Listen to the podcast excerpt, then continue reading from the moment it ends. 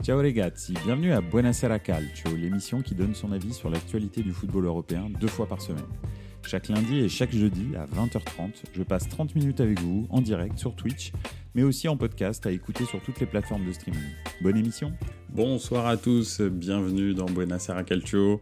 Euh, ce soir, euh, donc, euh, nous allons parler de trois sujets comme d'habitude. Hein. on sort d'une trêve internationale. Vous, connaissez ma passion pour la trêve internationale. Finalement, nous n'avons pas fait de d'émission lundi parce que je n'étais pas disponible lundi. J'étais en, en week-end, voilà, donc donc je pouvais pas faire d'émission. Mais ce soir, on va parler de trois sujets. Euh, les 300 buts de Mbappé, euh, voilà. Le fair play financier euh, concernant Manchester City.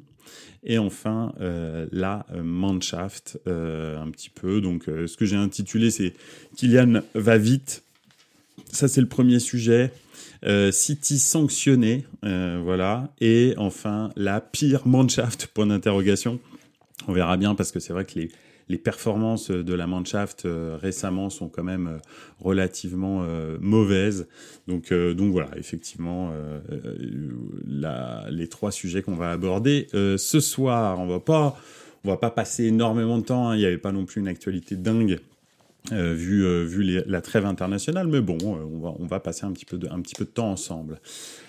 Euh, Kylian va vite. Donc euh, ça c'est euh, concernant les 300 buts effectivement. Kylian Mbappé a battu un record.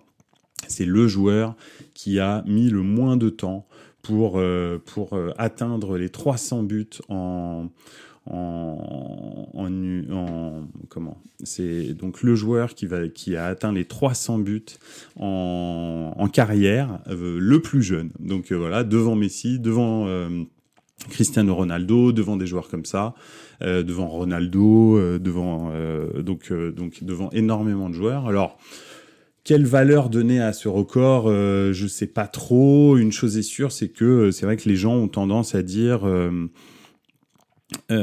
Si, si, si, les gens ont tendance à dire que effectivement les comment les, les défenseurs, enfin non, marquer beaucoup de buts en Ligue 1, c'est facile. Euh, et pourtant, finalement, les chiffres, moi, ce que je vois, c'est que les chiffres euh, disent un peu le contraire. Pourquoi? Parce que en Ligue 1, euh, on a euh, la moins bonne moyenne de buts euh, dans les cinq grands championnats.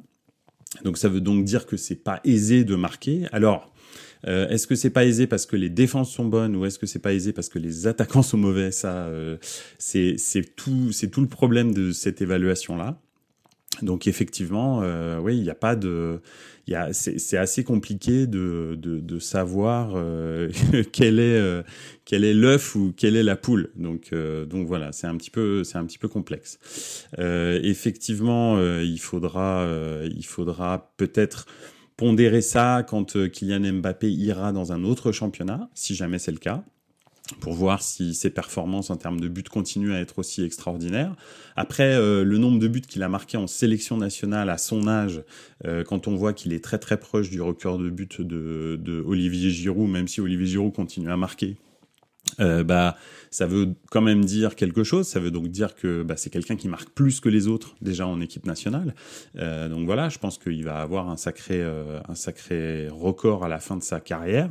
Après, en championnat de France, on a vu aussi qu'il y a pas mal d'étrangers qui sont arrivés qui étaient plutôt des bons euh, attaquants et qui euh, en Allemagne par exemple je sais pas je pense à comment comment il s'appelle cet attaquant qui est arrivé à Monaco un attaquant allemand récent qui est arrivé à Monaco je me souviens plus il est reparti en Allemagne. C'était plutôt un bon attaquant et puis finalement en, en France euh, il a eu beaucoup de mal à marquer des buts donc je pense que c'est pas si anodin que ça euh, le nombre de buts que marque euh, Kylian Mbappé en championnat de France. Donc voilà, donc je pense que il faut quand même euh, donner du crédit à ce record. Euh, c'est quelque chose d'assez exceptionnel, sachant que c'est même pas un numéro 9, d'accord? Alors c'est vrai que les deux personnes qui sont derrière lui, c'est Messi et Ronaldo et Cristiano Ronaldo.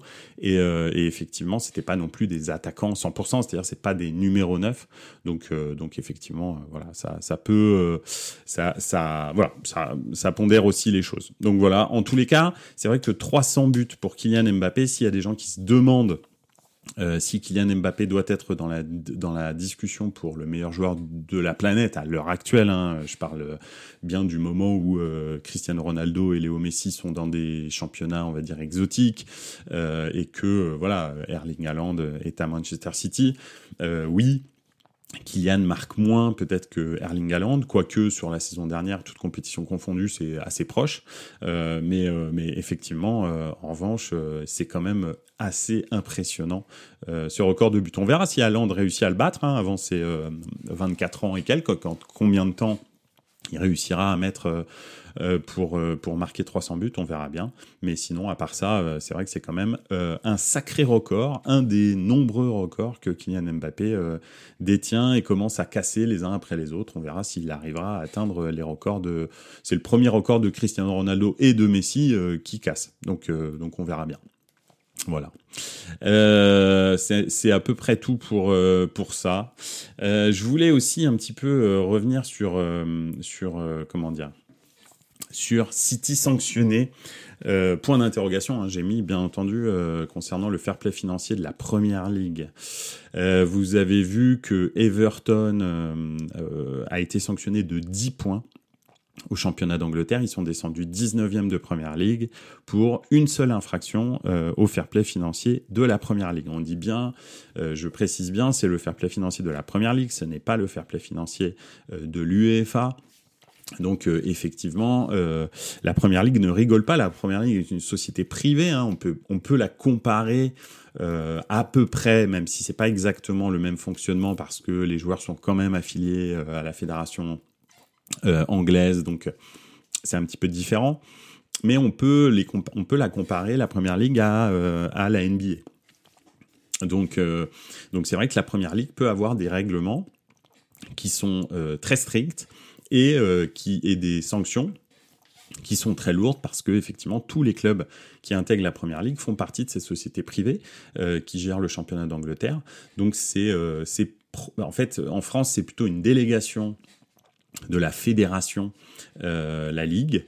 en Angleterre, c'est une vraie société privée qui gère le championnat de football de première division anglais. Donc ils ont des règles vraiment particulières. Alors, euh, quand on voit ce que Everton a subi comme sanction pour euh, une infraction au euh, fair play financier, on se demande ce que effectivement City ou même Chelsea, hein, parce que effectivement Chelsea aussi est, est concerné par par ces infractions au fair play financier. Hein. Depuis la reprise de, de Todd Bully, ils ont dépensé des sommes faramineuses, ils n'ont pas eu les résultats qui vont avec même s'ils avaient eu des super résultats, je pense quand même qu'ils auraient été en, déficit. Donc, euh, donc probablement qu'ils ils vont être sanctionnés. Et, euh, et c'est vrai que ce qu'on a relevé, alors le, la première ligue avait relevé possiblement, encore une fois, c'est à déterminer, 115 euh, infractions au fair play financier de la première ligue par Manchester City. Je parle pas de Chelsea parce que Chelsea, je sais pas exactement. Il n'y a pas eu vraiment de rapport qui pourrait notifier le nombre d'infraction euh, au fair play financier. Mais effectivement, là, en revanche, euh, c'est vraiment ça, c'est 115 euh, infractions au, fair play financier pour City. Donc, si on rapporte ça à la sanction qu'a pris Everton pour une infraction, alors même si c'est peut-être une grosse infraction, je sais pas, euh, j'ai pas, je suis pas rentré dans les détails de l'infraction, mais 10 points de suspension.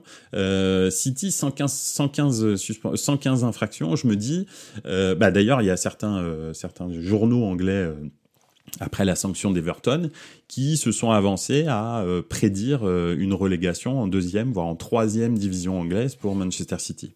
Le truc aussi, c'est qu'ils ont donné un calendrier qui est très très long.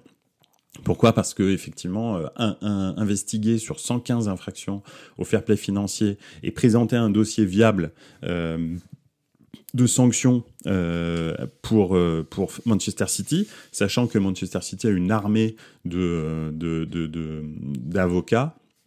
bah, euh, c'est clair que c'est un peu, enfin, faut faire attention, quoi. C'est, assez compliqué.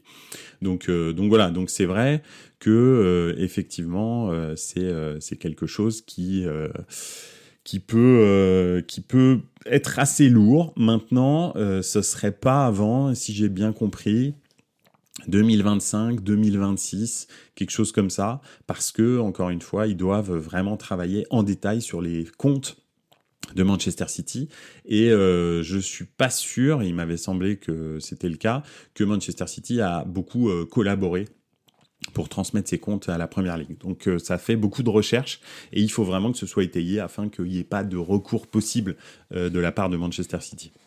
Donc c'est une affaire à suivre. Euh, il y a beaucoup de gens qui disent oui, mais Manchester City c'est la tête de gondole de la première ligue, etc. ce que je réponds la plupart du temps, c'est que effectivement, en ce moment, Manchester City c'est la, tête de la de gondole de la première ligue, mais en à l'étranger, pas en première ligue. En première ligue, Manchester City est encore considéré comme un club euh, pas euh, alors avec une très bonne équipe, mais pas un très grand club suivi par de nombreuses personnes, etc. S'ils continuent à gagner, bien sûr, leur capital sympathie et puis leur capital supporter va grossir avec le temps, bien entendu, mais pour l'instant, c'est pas du tout un des clubs les plus suivis en Angleterre, loin de là. Euh, les clubs les plus suivis, bien sûr, sont Manchester United et Liverpool qui sont vraiment très très loin. Et ensuite, derrière, les clubs londoniens du type Chelsea, euh, Tottenham, Arsenal, euh, etc. Donc c'est ça les, très gros clubs en Angleterre. Et je crois que Manchester City, alors c'est une stade d'il y a deux ans, je crois. Euh, donc je veux pas m'avancer sur maintenant en 2023, mais il y a deux ans, les stats d'audience des matchs euh, de, des clubs de première ligue en Angleterre, Manchester City était avant-dernier, je crois. Donc en revanche, à l'étranger, ils sont premiers. Donc quand on regarde, par exemple, très souvent à l'étranger, le club qui fait le plus d'audience, c'est euh, euh, c'est Manchester City. En revanche, à l'intérieur, c'est pas du tout City. City est plutôt avant-dernier. Donc donc voilà un petit peu ce qui se passe. Voilà voilà. Qu'est-ce que je voulais dire? Quoi d'autre? Bah écoute, euh, pas grand-chose sur City. Je sais pas si vous voulez réagir dans le chat. Euh, bah, en tous les cas, euh, on verra bien. Et c'est vrai que ça pourrait être un message assez important euh, au, club en première ligue pour, pour les remettre un petit peu dans le droit chemin. Oui, soit ils ont des moyens qui sont disproportionnés, vraiment par rapport à la concurrence, du fait des, euh, des, des droits télé, mais aussi euh, ils ont euh, des, euh, des, euh, des, des, donc des droits télé qui sont disproportionnés, mais il faut aussi euh, bien comprendre qu'ils donnent des salaires et ils ont des, des frais qui sont aussi disproportionnés, c'est-à-dire ils payent tous les transferts beaucoup plus cher que tout le monde et ils ont des salaires qui sont disproportionnés. Je prends toujours cet exemple, on va dire si on prend un club euh, comme le Milan par exemple, ou même comme le Real, on pourrait, on pourrait aller sur, sur le Real, c'est la même chose. Mais euh, les gros, le gros, le plus gros salaire à Milan, c'est 8 millions et demi d'euros, c'est les AO. Je pense que tout le monde est d'accord pour dire que les AO, c'est une superstar, en tous les cas une, un très très très très bon joueur. Euh, les très très gros salaires au Real, ils sont assez élevés quand même, c'est vrai, c'est du 22 millions, des trucs comme ça, mais c'est des superstars là, on parle de Vinicius, on parlait de Benzema, euh, on parle de, de, de, gens comme ça, de Jude Bellingham, etc. C'est 17, 18, 19 millions d'euros. À Arsenal, par exemple, ils viennent de resigner euh, Saliba, Saliba, pardon, qui est un bon défenseur, mais bon, c'est un, un, défenseur central qui n'est pas non plus le meilleur du monde. Hein. Ils l'ont resigné 5 ans pour 18 millions d'euros par saison. Donc voilà, je pense qu'il y a des joueurs qui sont plus payés que Saliba euh, à Arsenal. C'est assez, c'est assez fou. Donc, euh, donc voilà un petit peu le, le, le, truc. Voilà, voilà, un petit peu comment ça se passe. Euh, c'est à peu près tout pour... Euh, salut Dats, euh, 7 ans 3, comment ça va? Ça va bien? Merci d'être passé, c'est cool. Donc City, on verra bien, mais c'est saison plutôt 2025-2026 que probablement il va y avoir les sanctions du fair play financier. Donc euh, il faudra encore attendre, il y a encore au moins deux saisons avant de savoir à peu près, sauf si euh, la première ligue accélère. Hein. Ça encore une fois, c'était une euh, c'était une, une estimation euh, de d'un de, journal. Hein. Donc donc voilà. Voilà, voilà. enfin, qu'est-ce que qu'est-ce qu'on voulait dire? On voulait partir, on voulait partir parler un petit peu sur est-ce en ce moment la pire Mannschaft de l'histoire. Donc voilà, c'est un peu provocateur, bien sûr, c'est pas la pire Mannschaft de l'histoire, euh, l'équipe allemande en ce moment. En revanche, c'est vrai qu'elle est qualifiée heureusement pour son euro parce que euh, elle perd euh, bah, beaucoup de matchs. Hein. Je crois que sur ses dix derniers matchs, elle a cinq défaites. Et puis cinq défaites qui sont pas non plus, je veux dire, contre des cadors du football mondial. Donc c'est vrai que c'est un problème. Et effectivement, c'est quelque chose qui pourrait euh, tout à fait euh, bah, impacter euh, euh, leur, euro à domicile. Donc euh, c'est vrai que euh, quand, quand on joue que des matchs amicaux, c'est assez compliqué euh, de s'étalonner. Il n'y a pas la, la pression du de la compétition, de la qualification. Donc euh, j'ai beaucoup de mal à vous dire si euh, c'est parce que cette Mannschaft est vraiment en dessous de tout ou si c'est parce qu'elle manque de motivation et que peut-être elle va nous surprendre euh, à l'euro. La dernière fois que la Mannschaft était dans cet état-là, euh, je ne sais pas si vous vous souvenez parce que ça, commence à dater, mais c'était en 2006, juste avant 2006, donc c'était entre en gros la Coupe du Monde 2002 on va dire le chant du cygne de la génération euh, euh, des années 90 de l'Allemagne qui avait fait la finale euh, 90 qui avait gagné l'Euro 96 euh, et puis effectivement qui était qui était donc arrivé en finale de la Coupe du Monde 2002. C'était un peu vraiment le chant du cygne de cette génération-là. Euh, et derrière ça, euh, l'équipe d'Allemagne s'était un peu effondrée. D'ailleurs, c'était Rudi Voller qui avait été sélectionneur à l'époque, comme euh, là, il a été sélectionneur entre Hansi Flick et, et, et Julian Nagelsmann. Donc c'est assez marrant de, de voir que l'histoire se répète. Et en l'occurrence, derrière, bah, ils avaient fait une campagne. euh, ah, ils étaient qualifiés pour la Coupe du Monde 2006, heureusement d'ailleurs. hein, euh, donc euh, voilà, parce qu'ils étaient. ils ont fait des prestations abs- absolument pitoyables entre 2002 et 2006. Et finalement, c'était leur renaissance du football allemand. Je ne sais pas si vous vous souvenez, mais la Coupe du Monde en Allemagne en 2006, euh, l'Allemagne fait demi-finale hein, contre l'Italie. Et puis, d'ailleurs, ça ne joue pas à grand-chose que les Allemands passent. Excusez-moi, je suis désolé. Et, euh, euh, donc voilà. Derrière, c'est le renouveau du football allemand. Et de 2006 à 2014, bah, ça monte crescendo les prestations pour finalement terminer sur une victoire à la Coupe du Monde 2014. Donc est-ce qu'en ce moment, la Mannschaft est en train de, on va dire, de, renaître de ses cendres et, euh, puis que à partir de l'euro là de cet été, bah tout va se mettre en place et puis euh, et puis le, projet va prendre forme et ils vont faire un superbe euro. Alors peut-être pas le gagner, mais en tous les cas aller dans le dernier carré et puis ce sera un nouveau départ pour la Mannschaft comme ça l'a été euh, en 2006. Ou alors euh, peut-être que ça va être encore, ils vont continuer à s'enfoncer. Je suis désolé, j'ai un, chat dans la gorge, je sais pas, sais pas pourquoi. Donc donc voilà. Ou alors ils vont commencer, euh, ils vont continuer à s'enfoncer et là bah ce sera euh, moins drôle. On va dire que sur le papier cette Mannschaft est bonne. Le problème, c'est qu'elle a des sautes de concentration. De temps en temps, elle fait des très bonnes euh, périodes, et de temps en temps, le lendemain, elle fait une période catastrophique. Donc, donc voilà. Donc c'est, je sais pas, je sais pas trop quoi vous dire.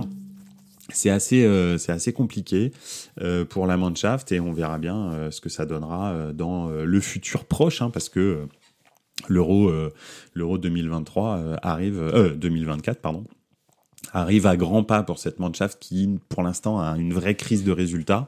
Et, euh, Nagelsmann, euh, qui avait bien commencé avec trois victoires, là enchaîne deux, deux défaites pitoyables. Donc, euh, donc c'est un petit peu compliqué. On verra bien. En tous les cas. Voilà, écoutez, pour ce soir, j'ai pas grand chose d'autre à vous dire. Euh, je voulais vous donner un petit peu de mon point de vue sur euh, le record de Kylian Mbappé, euh, City euh, et le fair play financier. Et puis euh, la Mannschaft euh, 2023-2024, un petit peu voir, faire le parallèle avec, avec le passé et des périodes un petit peu plus compliquées pour la Mannschaft. Voilà. Ça a été un plaisir d'être avec vous. J'espère que ça vous a plu. N'hésitez pas à, bien sûr, euh, rejoindre Buonasera Calcio sur les réseaux sociaux euh, ou euh, sur la chaîne YouTube. N'hésitez pas. Et puis, en attendant, je vous souhaite une excellente soirée. Je vous dis à lundi prochain. Et puis, et puis surtout, bah, passez un super week-end de foot parce qu'il y a des très très beaux matchs ce, ce lundi. Ce week-end, pardon. Allez, à lundi, salut et ciao les gars, ciao, ciao.